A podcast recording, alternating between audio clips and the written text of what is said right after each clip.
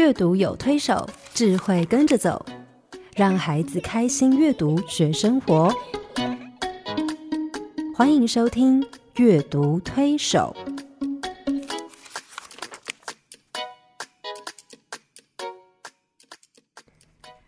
听众朋友，你好，我是黄乃玉。各位听众朋友，大家好，我是刘青燕，欢迎您再次加入阅读推手的行列。嗯黄老师，我一定要跟你讲一件事。嗯，我受了委屈了。不是，不是 我没有什么委屈，但是我我募集的那个小孩受了很大的委屈。哦，呃，我大概前几个礼拜吧，就去百货公司，嗯就是去买东西，然后呢，人不太多，因为我周间去哈。可是我去到一个楼层，我就听到小孩在那边哭，哇，嗯哭的很大声。嗯那我就好奇啊，就一边逛就一边走到那边，我看小孩到底发生什么事，在那边哭。就后来小孩哭一哭以后，我听到妈妈在骂人，嗯也骂得很大声，嗯说你为什么在那边哭？然后意思妈妈觉得好像这个小孩让他很丢脸，嗯，然后好像那个小孩要什么东西，妈妈不愿意，或者是就怎么样，关系很僵。嗯那你知道公共场合孩子有这样的那个父母有时候骂一骂，我觉得无可厚非。嗯，可是当我走过去要转过身的时候，我听到哦哟，一声。嗯一巴掌结结实实就打在那个小孩脸上，嗯嗯那个孩子先傻住了，嗯。两秒之后爆哭，嗯，好就爆哭，我也傻住了。嗯，我觉得这种画面应该、嗯嗯。应该是现在看不到的了。你不会过去打那个妈妈我？我我不敢，我哪敢？我只能跑来跟你告状。我我觉得太不可思议了，因为是，不管孩子今天在公共场所发生什么错误，嗯，其实我觉得那一巴掌下去真的非常危险。哎，对，对我以为我们的父母现在应该都开明到，显然他没有听阅读推手。我在想，我在觉得我们父母应该都可以理解或者是尊重孩子，但是或者是学习跟孩子说理。嗯，但我想，现在很多父母其实在教养这件事情上，嗯，还是有很多遗传自上一代的那种。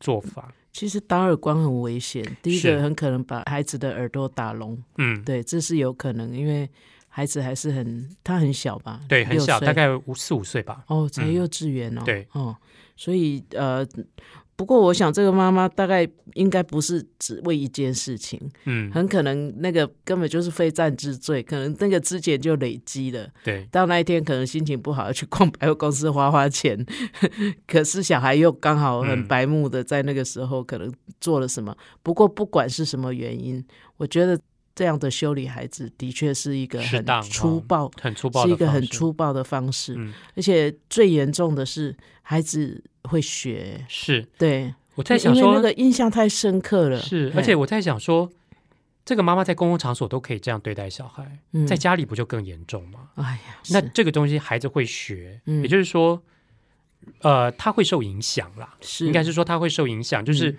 爸爸妈妈对待他的方式，嗯，他会学起来，以后他可能就用这种方式去对待别人或对待他自己的小孩。对，在他呃克制不了的时候，是，对，所以你不管呃怎么样呃给他很多知识，告诉他不可以打人，嗯，可是当他那个情绪被引发的时候，因为情绪是一个很强的感染，对，嘿，那妈妈在暴露的时候做什么事情，其实呃在孩子的心里烙印了。嗯，他当他自己在生气，非常生气，无法克制的时候，嗯他其实会模仿，是啊，不是故意的。所以我后来看了以后，回去跟我们家老太太讨论这件事情，我就其实很庆幸是上帝给我一个非常温柔的母亲。对我可以证明，对，嗯呃，我们家老太太，我我我母亲其实就是不太会动怒的那种人，是柔和谦卑，嗯对她不太动怒，但是我觉得她有一个方式，就是她很有智慧的。用循循善诱的方式跟我们说道理，然后让我们嗯。去思考，嗯。自己去想我们嗯当下的那个行为是对是错。嗯，好，那当然，你知道那么小的小孩，在那个啊百货公司里面，他想要的东西他得不到，他当然会嗯不高兴，他当然情绪会起来。嗯。但你是不是可以用一个比较理性的、对，比较温和的方式，让他去思考这些事情的前因后果？嗯。好，然后呢，让他自己去判断说，哦，好，那我现在决定我不要。嗯。即便他无理取闹，我是不是可以用一个方式让他情绪先平静下来，嗯，再去思考？是。我觉得这个父母怎么对待孩子的方式，嗯。你一巴掌下去，当然很容易解决，不准哭，嗯。好，他他可能就被你吓到不哭了。可是问题并没有完全解决哈。嗯，所以这个其实对小孩来说就是很不好的示范。对，那我觉得呃，我们今天要谈的是温柔这件事。我觉得一般人对温柔这两个字好像常好有误解，对对对，以以为讲话嗲嗲的，然后动作哦这个女孩好呃温柔对哈对 对。可是其实温柔是一个内在的力量，是嗯我从我母亲身上看到这个温柔的力量。我必须说，因为我父亲是比较受受日式教育的，所以他尝试在我们家会用皮带啊，会用鞭子啊，我还被用水管修理过哈。哎就是有时候被被打得很惨，犯错的时候，然后你可能在那边罚跪一整晚哈。但我母亲从来不会这样体罚我们，她其实就是常常跟我们啊、讲道理。嗯如果我们不可理喻，她带我们一起去祷告。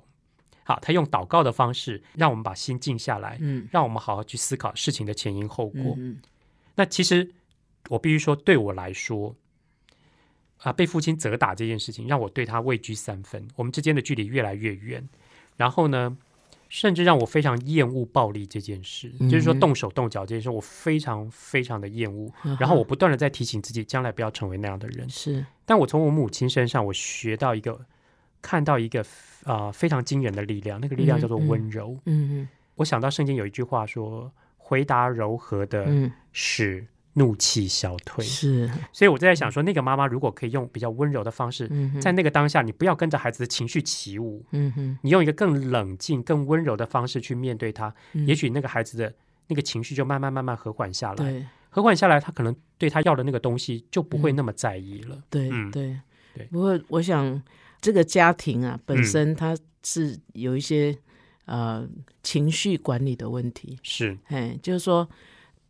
呃，当他在呃那种状况的时候，嗯，他已经忘了那个自己是谁了。对对，嗯，然后常常我觉得有时候父母在众人面前会为了面子的问题而生气，是，可是当我们处理的方式是这样的话，如果说要讲面子，那是更没面子的事情，对对，不是吗？是啊，所以我就觉得那种羞辱自己的事情哈，实在是还不应该发生。对，哎这样他不仅伤害到孩子，也伤害到自己。对对，所以我觉得一个真正懂得温柔，黄老师刚刚说温柔其实不是那个嗲声嗲气，对。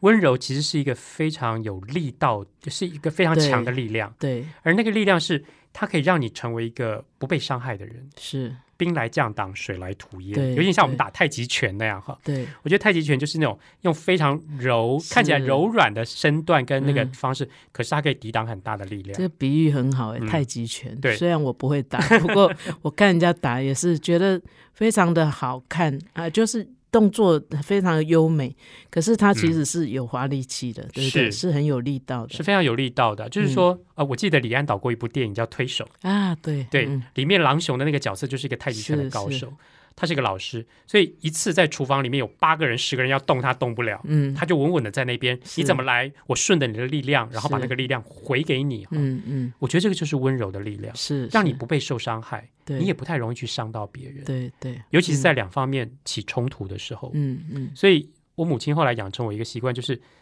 呃，当有时候我们在讨论事情或者在讲话，难免有一些情绪在。嗯哼我现在都一直有个习惯，就是当对方大声的时候，我就不说话了，嗯嗯，因为我知道道我跟他一起起舞是没有用的，对，他不会嗯听到。但是嗯好，比如说在教室里面一堆小朋友在那边喧哗的时候，我进去我就不讲话，那他们自然就会安静下来。嗯嗯其实我觉得这个就是温柔的力对量。。嗯，很多老师会进教室，如果小朋友很吵，他就用比小朋友更吵的声音，不要讲话。对，小声一点然后你就会发现，这个老师在那个场合就不断的要讲这句话。对对，对然后所以后来都长茧了喉咙，是我后来学会，就是小朋友很吵的时候，我就静下来。嗯小朋友就会觉得说：“你为什么不讲话了嗯，？”好，他们开始知道自己太吵了。嗯嗯所以我觉得父母怎么样教育孩子，就会让他成为那样的人。嗯好那我们怎么样帮助孩子成为一个温柔的人？我觉得父母首先在教养孩子的方式上、态度上，嗯。他就必须让自己成为一个嗯，温柔理性的人。是，嗯，嗯。我想到一本图画书，我很喜欢，哦，而且这本图画书，我觉得我很喜欢在。当然了，我用这本图画书来讲儿童的情绪管理 EQ 哈、嗯。但是我也啊呃常常讲给父母听，嗯。让他们知道说，对我们希望孩子啊有一个高的 EQ，那你怎么样帮助孩子去面对他情绪上的挫折。嗯哼你如果让他觉得越挫折，他那个负面情绪就会越高涨。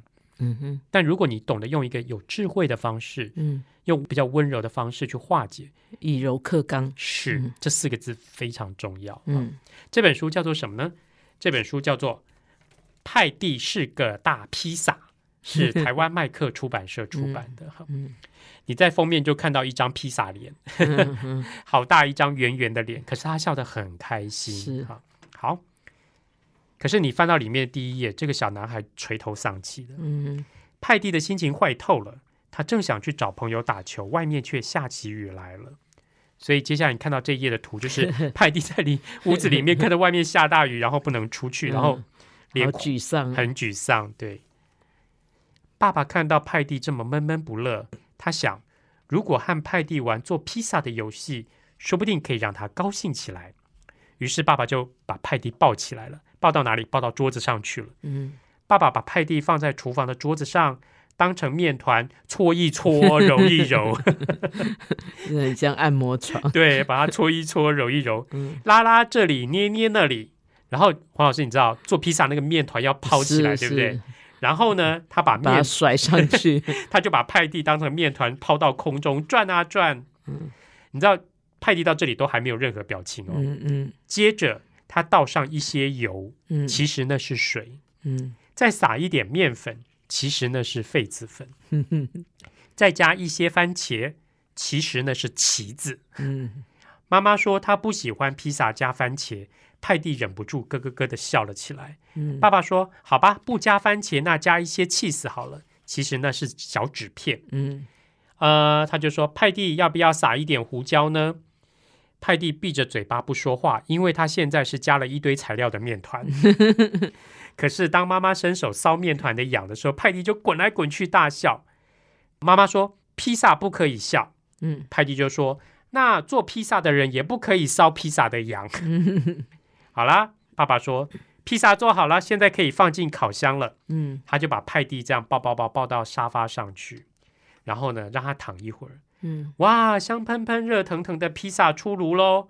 嗯爸爸把披萨再放回桌子上，嗯他说：“现在我要开始切披萨了。”嗯于是他开始用手嗯，在手刀，对手刀在那个派蒂身上磨来磨去，可是因为派蒂实在太痒了，就嗯溜掉了。啊，披萨就溜掉了。做披萨的人就在后面拼命追啊追，追啊追。爸爸抓到披萨了，一把抱起披萨。妈妈说：“啊，你们看，太阳出来了耶！嗯哼。现在披萨要出门找朋友了。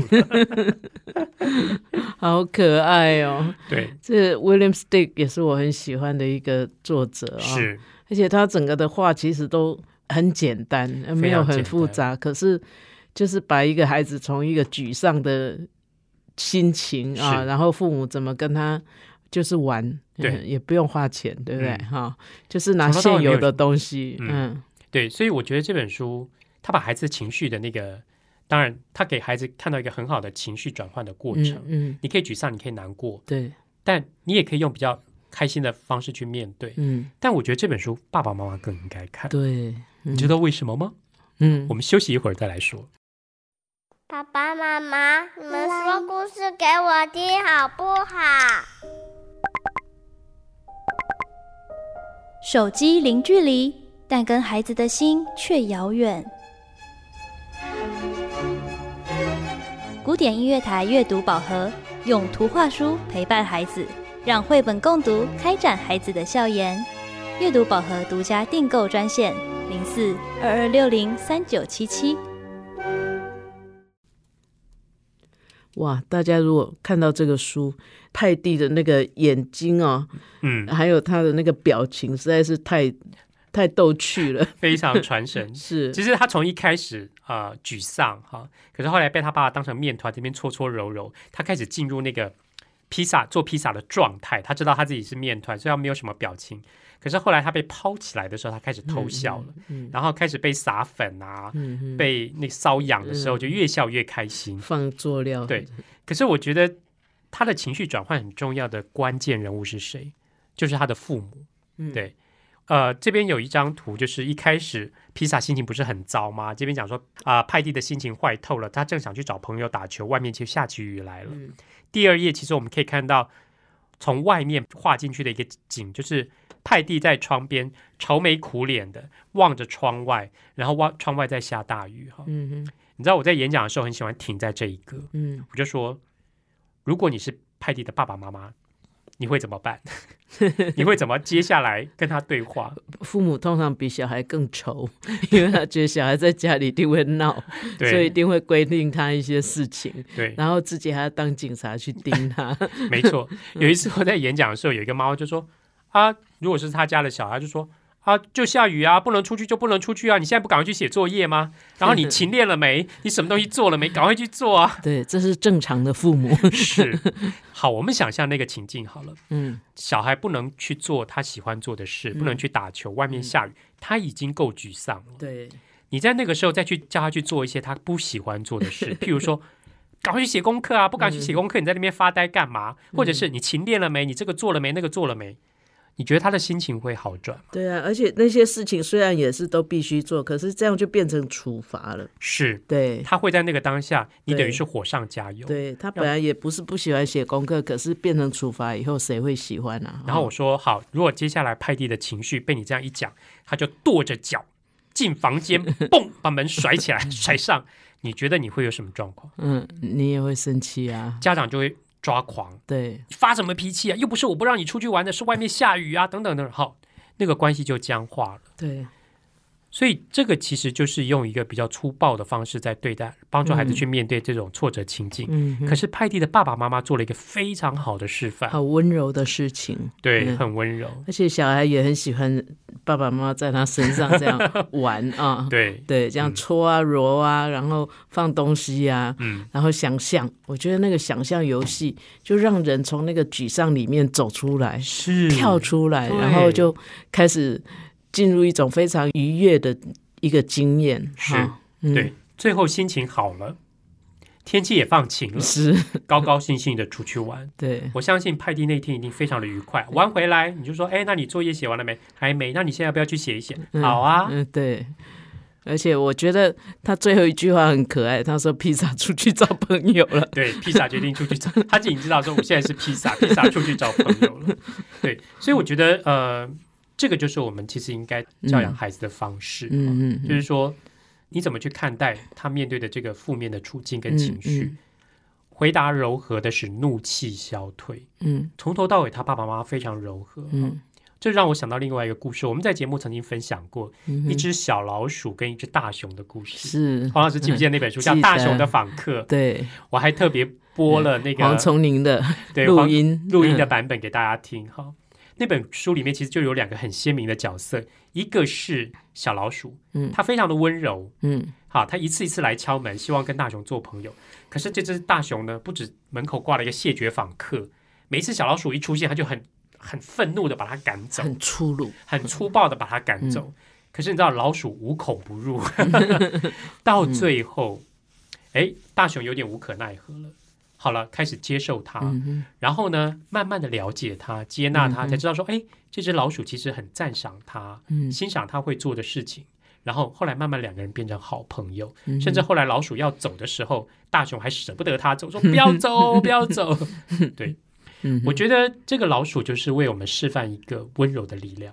对，嗯。你用非常柔和的方式，以柔克刚，对。以柔去克服那个粗暴的、暴力的对待。是，所以其实啊、呃世界上有很多伟人，他们在面对那种很不公平、很粗暴的对待的时候，嗯。嗯他们都是以温柔的态度在面对。譬如说嗯甘地啊、曼德拉，嗯。他们都是我用静坐的，嗯。我我用静坐的方式，然后嗯。来表达我的立场跟我的态度哈、这反而可以得到他想要的比较正面的结果，对，嗯。而且也比较得到人家的尊重，尊重。而且也给对方一点时间去调整他的情绪跟想法。是啊，啊，因为我常常觉得有时候我们呃呃在某些节骨眼上就很强烈的要对方马上嗯。立马 立马。接受我们的想法跟情绪，是。那其实也是很为难的。对。啊，那常常在这个中间就会产生冲突。嗯。可是我们如果有一种温柔的态度，我们就是觉得说，OK，呃，也许呃，现在时候还不到，嗯也许他需要一点时间。那那种以退为进，其实也是一种温柔。是啊，嗯，就是特别是面对人家恶意刁难你的时候，或者是蛮横无理的时候啊，嗯譬如说，你知道，我常常在看电视新闻，很多那种交通事故啊、小擦撞，嗯嗯，就有一方就拿着棒球棍就下来好了，坏哦。对嗯所以可能拿一个棒球棒就下来了。是这个时候，如果两方都拿出东西来，然后都嗯。都要用同样的方式对待对方，其实非常非常危险。对对，同样的状况，如果一方比较柔软，嗯。也许表面上好像被骂，嗯。说你怎么开车的，什么什么，好被骂了一下，可是他可以化解掉一个冲突，嗯，因为我相信这个是一种互相的态度。是。今天你用很粗暴的、暴烈的方式对待我，可是我用很温和的方式回应你的时候，嗯其实那个温和的力量其实会感染到他。对。不过我们从小可能呃，有时候大人不经意也教我们说，你要先声夺人。嗯，你如果道歉，或是你不你就输了。对你就是你就是错了。对，那我我觉得这种教导实在不太好，嗯因为道歉只是一种，也是一种礼节，就是说，是，哦，我我很我很遗憾发生这种事情，对。嗯，可是对错呢，其实有时候也需要一些专业的判断啊、是啊，所以如果因为情绪又搞进来，那这个事情就只有恶化，对而且让自己呃可能很长一段时间心里都会很不舒服，对我相信嗯是。而且旁观就是在旁边看到的人，其实情绪上也是受到很大影响的。嗯嗯对。后来你会发现哈，你跟一些很温柔的人在一起相处，你很难生气。就是说，你即便这件事情让你在怒火上，嗯，可是对方没有什么嗯。太明确的那种反应，嗯然后他是非常用温柔的态度在面对你的时候，你那个气马上就消下来。你很像一个拳头打过去，可是打到空气，对，只好收回拳头。是，对。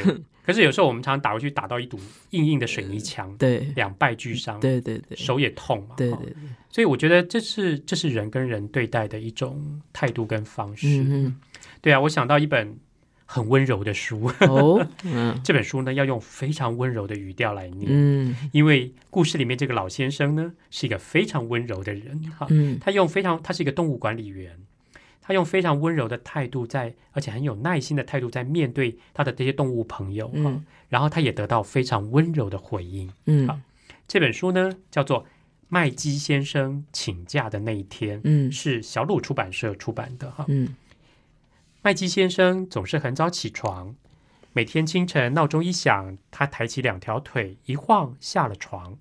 他脱掉睡衣，换上烫得平平整整的制服。他转紧手表的发条，煮一壶开水，然后对着糖罐子说：“一匙给我的麦片粥，两匙给我的茶，谢啦。”然后他要跟糖罐说谢谢。嗯他吃饱后准备妥当，慢条斯理的步出家门去上班。每天，麦基先生等五号公车，司机大喊着说：“下一站市立动物园。”麦基先生说：“六点整，真准时。”麦基先生在动物园里有很多工作要做，不过他一定会找时间去探望他的好朋友。他跟大象下棋，大象每一步棋之前都要想了又想。他跟乌龟赛跑，乌龟从来没有输过。你会看到麦基先生在后面，然后是乌龟抬头挺胸的跑过终点线啊。他安静的坐在企鹅旁边，因为企鹅很害羞。嗯他借手帕给犀牛，犀牛总是在流鼻水。黄昏的时候，他念故事给猫头鹰听，因为猫头鹰很怕黑。嗯 大家第第一次看到猫头鹰怕黑的。嗯有一天，麦基先生醒来，醒醒鼻子，打了几个喷嚏，全身发冷。嗯他觉得两腿酸痛，抬起腿一晃，下了床又缩回床上。他说：“唉，看样子今天是没有办法去上班了。”这个时候，在动物园里，动物们都在等待他们的好朋友。大象摆好了士兵，擦亮它的城堡；乌龟伸展它的腿，做了柔软体操；企鹅耐心的坐着，孤零零的；犀牛烦恼的自己过敏的问题越来越严重。猫头鹰站在叠得高高的书堆上面，担心的抓抓头。麦基先生去哪里了？动物们都很纳闷。结果那一天后来，后来发生什么事？所有的动物就走出了动物园，然后在等公车，然后他们通通挤上了那个五号公车。黄老师，你觉得他们要去哪里？去看朋友，对呀，麦基先生好惊讶，因为他的好朋友们都来了。大象准备好了一盘棋，跟麦基先生下棋。嗯麦基先生每下一步棋之前都想了又想，嗯然后麦基先生对乌龟说：“今天太累了，没办法赛跑。哼那乌龟说：“那我们改玩躲猫猫的游戏吧。”乌龟躲进它的龟壳，麦基先生躲到被子底下。麦基先生打了一个哈欠，他说：“我想小睡一下。”企鹅就安静的坐着，温暖麦基先生的脚。嗯哈啾！麦基先生打了个喷嚏，醒过来。犀牛已经准备好了手帕。嗯我觉得好多了耶，谢谢你们。麦基先生对他的朋友们说，他抬起两条腿一晃下了床。哎，我们来喝一壶茶吧。麦基先生转紧闹钟的发条，他说：“很晚了，我们明天一大早还要搭车呢。”于是麦基先生跟大象说晚安，跟乌龟说晚安，跟企鹅说晚安，跟犀牛说晚安，也跟猫头鹰说晚安。猫头鹰知道麦基先生怕黑，所以他很大声的念了一个故事，才把灯关掉。啊晚安，非常温柔的故事，对不对？。对，嗯，嗯。其实我觉得，在我在读这本书的时候，很清楚的看到麦基先生这个角色。嗯。我问小朋友说，为什么麦基先生生病的时候，所有的动物都来看他？嗯。而且你有没有发现，动物来看他、对待他的方式，跟他做的事情，都是麦基先生平常在跟他们做的，对嗯平常在跟，而且平常是他走去看他们，现在他们走过来看他，是，而且主要是表现出来的态度，嗯。其实也就是麦基先生平常，比如说麦基先生平常跟大象下棋的时候很有耐心，嗯。那当当大象来看麦基先生的时候，他他他跟麦基先生下棋，他也变得很有耐心。嗯。所以其实每一种动物都用麦基先生对待他的方式跟态度来回应他。嗯哼。麦基先生是一个很温柔的人，嗯哼。这些动物表现出来的那个气质跟态度也是嗯哼，极温柔的。是，嗯我觉得那个因为人互动是一个呃有会会有一种模式嘛，是，那我们如果呃接触的人都是粗暴粗鲁的人，嗯，我们就是习惯那样的一种模式。是，可是当这些动物跟麦基先生一起相处的时候，不管他们做什么事情，嗯，他们接触到的就是一个温柔的人，对，那就是他们那个温柔就成为他们呃互动的一个一个基本的模式。是啊，所以我我觉得，呃，这个故事哈，就是说，你看它好像就是在一个平铺直叙，嘿一个呃，好像而且图画非常可爱耶。我刚刚从这个角度看过去，我觉得他把那个呃线条不是很复杂，嗯嘿，可是那个呃色彩，它色彩本身就选的比较柔和。对，比较柔和。所以你很容易在看着图画的时候，又听着这样的故事，你就觉得说、啊，世界多美好。对啊，让心非常的紧，是的？peace，对嘿就是一种和平、一种和好的那种感觉。是，所以温柔其实也是一种与自己和好吧。对，嘿，当一个凶暴的人，他显然是跟自己没有好好相处，嗯，就会落入那种对粗鲁里面。是，可是当这个麦基先生这个故事我们讲完的时候，尤其最后一页，我嗯，们就看那些所有的动物围着麦基先生，睡觉然后，睡在一起这样啊。然后虽然体型啊，呃，各种都很不一样，可是搭成一个很和谐的画面。是，嗯。对。刚刚看那个麦基先生请假的那一天，嗯我自己也很喜欢那个画，嗯。因为呃，这本书的画家自己本身就是一个非常温柔的一个女性，嗯她跟她先生一起合作这本书，嗯，然后呢，她说她自己是一个非常害羞内向的人，嗯从小就是，所以你看她在在那个画面上在布那个局，在做那个构图，还有她用的颜色，其实真的是画如其人。嗯哼所以他从这本书里面传递出来给孩子的那个啊、不管是故事的氛围跟那个讯息，其实都是非常缓慢、嗯柔和、嗯温柔的一个态度哈、嗯那这个让孩子去看到说，那个温柔在人跟人之间的那个影响力，嗯，其实是可以带来很多很正面的效果。对。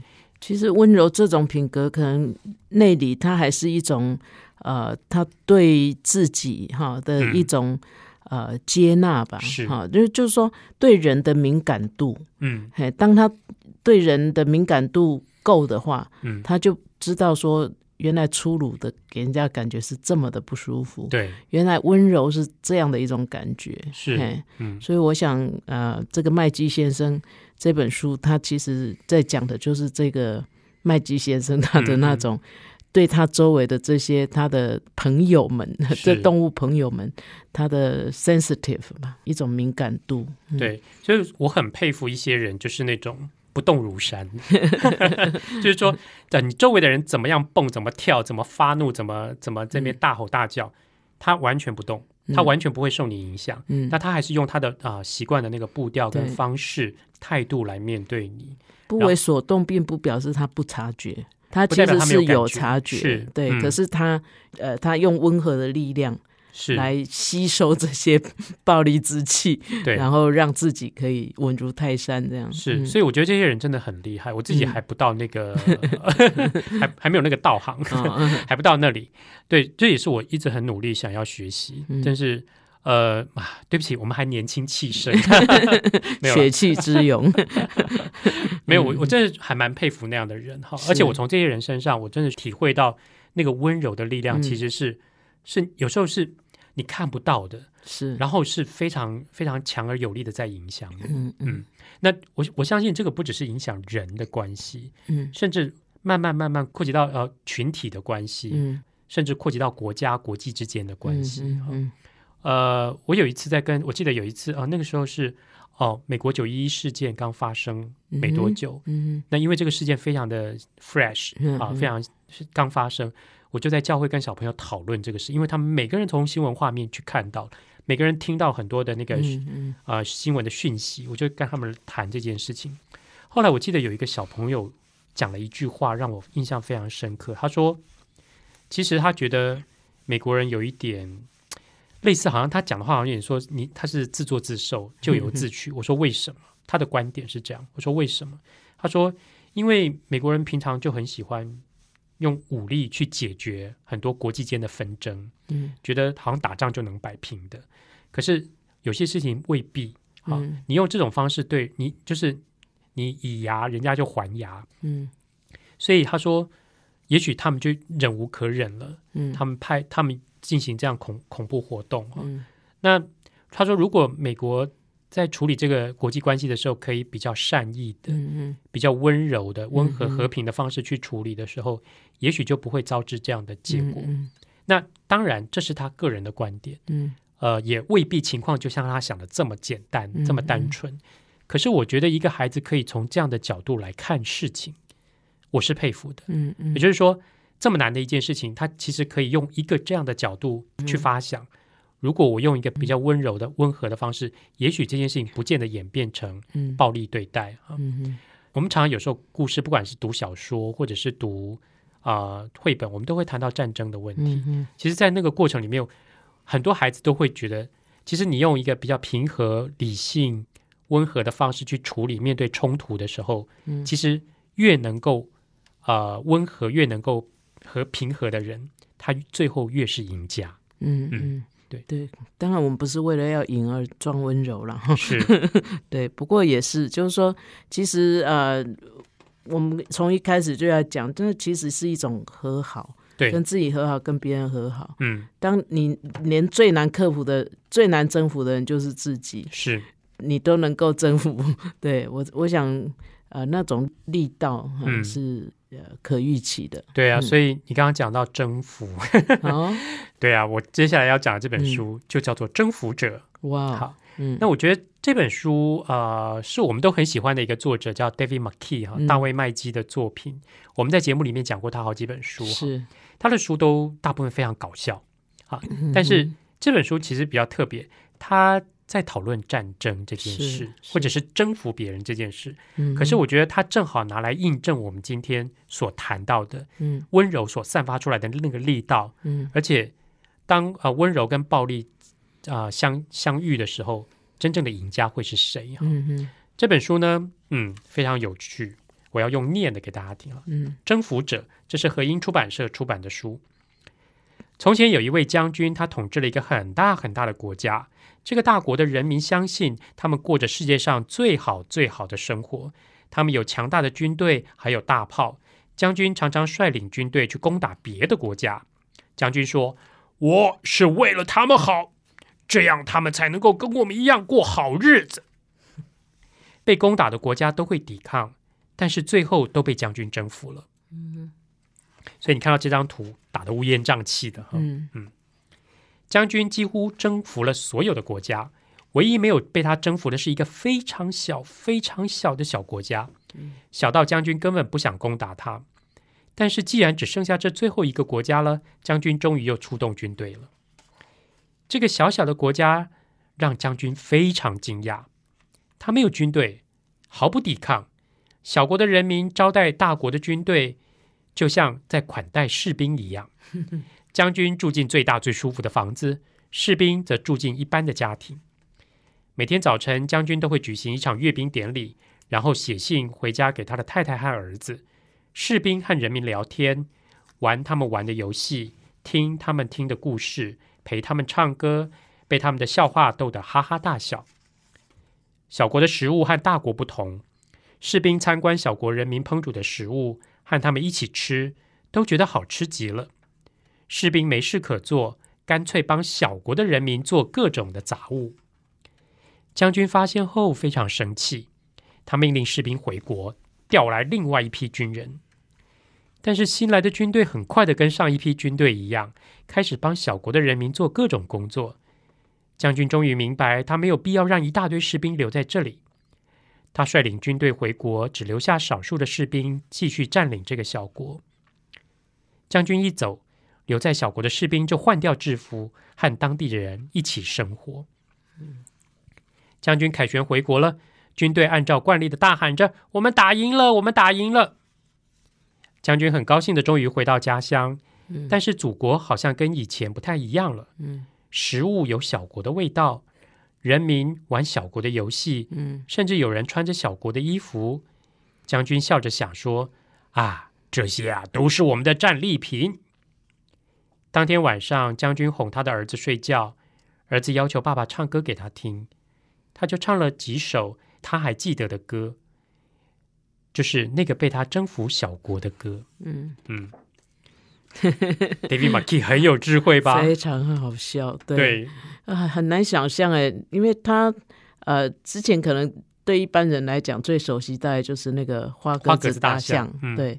那可是他其实有一些故事是非常有哲理的哈，嗯，而且让人会陷入沉思哎，是，因为你从一开始你看哇，好像军队这么多，然后这下再翻下一页会不会这个血肉模糊，会不会这个满地的苍蝇哎？嗯，可是他就是能够把那个化险为夷啊，是，就是用小国这种友善，哎，一种呃友善的，然后是一种呃温柔的，嗯哎，就是以柔克刚的方式，是，让那个强国呃就受到他们的同化了，嗯，哎，对我所记以到底谁是赢了？是赢的，对，这就是我要跟小朋友讨论的。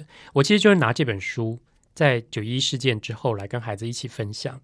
那小朋友看完，他们敏感度非常高。他说：“那个大国根本就在讲美国。”我说：“证据在哪里？”他说：“因为书里面有讲哦，这个大国的人民相信他们过着世界上最好的生活，他们有强大的军队，也有大炮，将军常常率领军队去攻打别的国家。”将军说：“我是为他们好，这样他们才能够跟我们一样过好日子。嗯”这孩子说第一段就讲出来了。嗯然后，那我说小国指的是什么？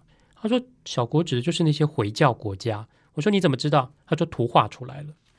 所以你看到那个小国的人民都包着头巾，对不对？嗯然后他们的房子都都像回教国家的建筑。嗯嗯其实 David McKee 用一个就是一个短短的寓言的精彩的故事，让孩子去了解嗯世界的局势是怎么样。嗯嗯那我觉得小朋友其实就从里面知道。我后来问他们呢、你们觉得谁是赢家？大国赢了还是小国？小朋友都说那个将军以为他们赢了，但是事实上呢，赢的是那些小国的人民，嗯因为呃，他们已经把这些大国的军人给同化了，甚至呢感染他们，然后甚至让他们回去感染他们的国家。嗯嗯，对，所以把文化全部带回去，是他们用文化征服了这个大国。对，嗯关键在哪里？嗯赢的关键在哪里？小朋友就说，因为他们不跟大国的人打仗，嗯不用硬碰硬，不抵抗，不跟他们硬碰硬。如果小国的人他也出军队来跟大国抵抗，他他一定输了。嗯。但是他用一个柔的方式嗯。去克这个刚，嗯。然后呢，去反而去影响他们，从内在去影响他们，从思想去影响他们，从心去影响他们。嗯。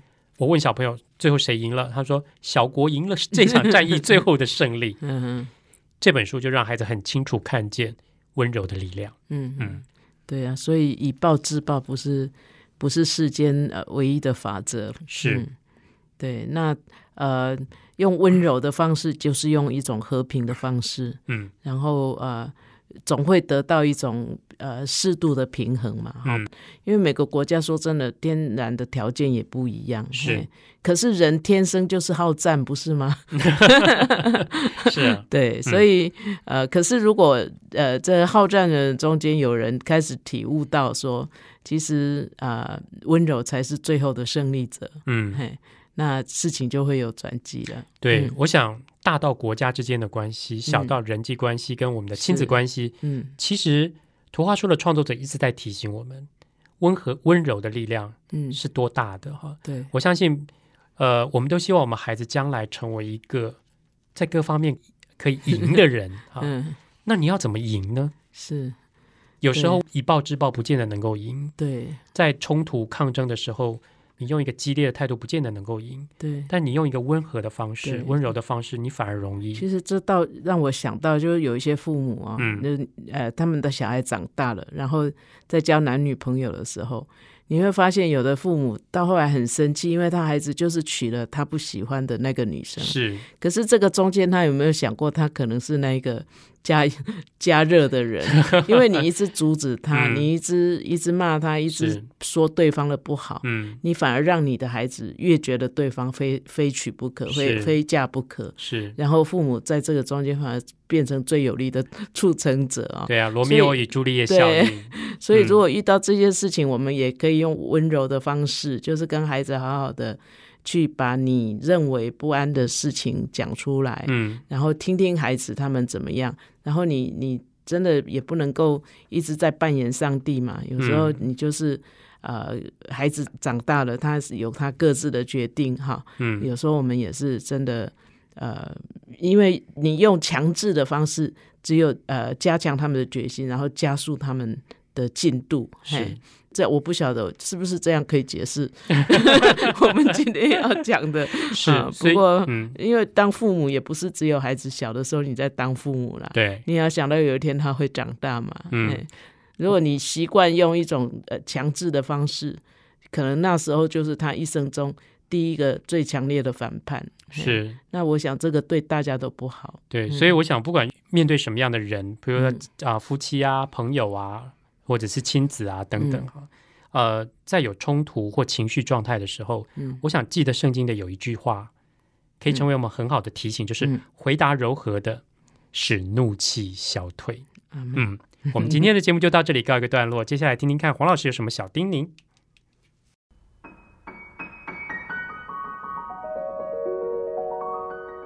乃玉老师的阅读小叮咛。各位朋友，我们今天谈温柔哈啊，其实我一开始想温柔，糟糕，我我应该是很缺乏的哈。不过我想温柔啊，不是那种啊说话一定轻声呃细语哈，当然那样很好。可是真正的温柔哈，它其实是内心里面很强的一个力量哈。呃，马太福音里面也有讲，温柔的人有福了，因为他们要承受地土。那这个其实呃，刚刚呃，我们在节目里面也提醒了哈，就是其实真正的温柔就是以柔克刚哈啊、因为我们温柔，因为呃温柔一定是伴随着谦卑嘛哈啊、那因为有了那个谦卑哈，就像呃我们在麦基先生请假的那一天，我们看到那个麦基先生就是一个最好的典范哈。那他是一个很温柔的人，他的生活步调很温柔，他的他对待他的呃这些动物们很温柔哈。那我们在这个中间，你看到到最后那个温柔的力量有多大哈？嗯，其实，在征服者里面，我们也看到这个小国呢，他不用打来呃抵抗这个大国，因为这是两败俱伤的事情。就算大国可以打赢这个小国，也是两败俱伤的。可是他们就是用一个友善的。态度哈，那个张开双臂来欢迎你，嘿，那来接待你，那让这这些侵略者呢，他反而是被征服了哈，因为呃，因着这个侵略者住到这个小国里面来，他们学会了啊，而且呃，开始懂得那个享受欣赏这个小国里面的一些文化、一些生活。他们反而在他们回到他们那个国家的时候，把这些文化都带过去了。我觉得这本书实在让我们，呃，尤其在我们这个华人的历史哈，经历了这么多战乱，到现在虽然没有大战争，可是呢，其实那种战争的威胁感哈，让我们活得很不友善哈。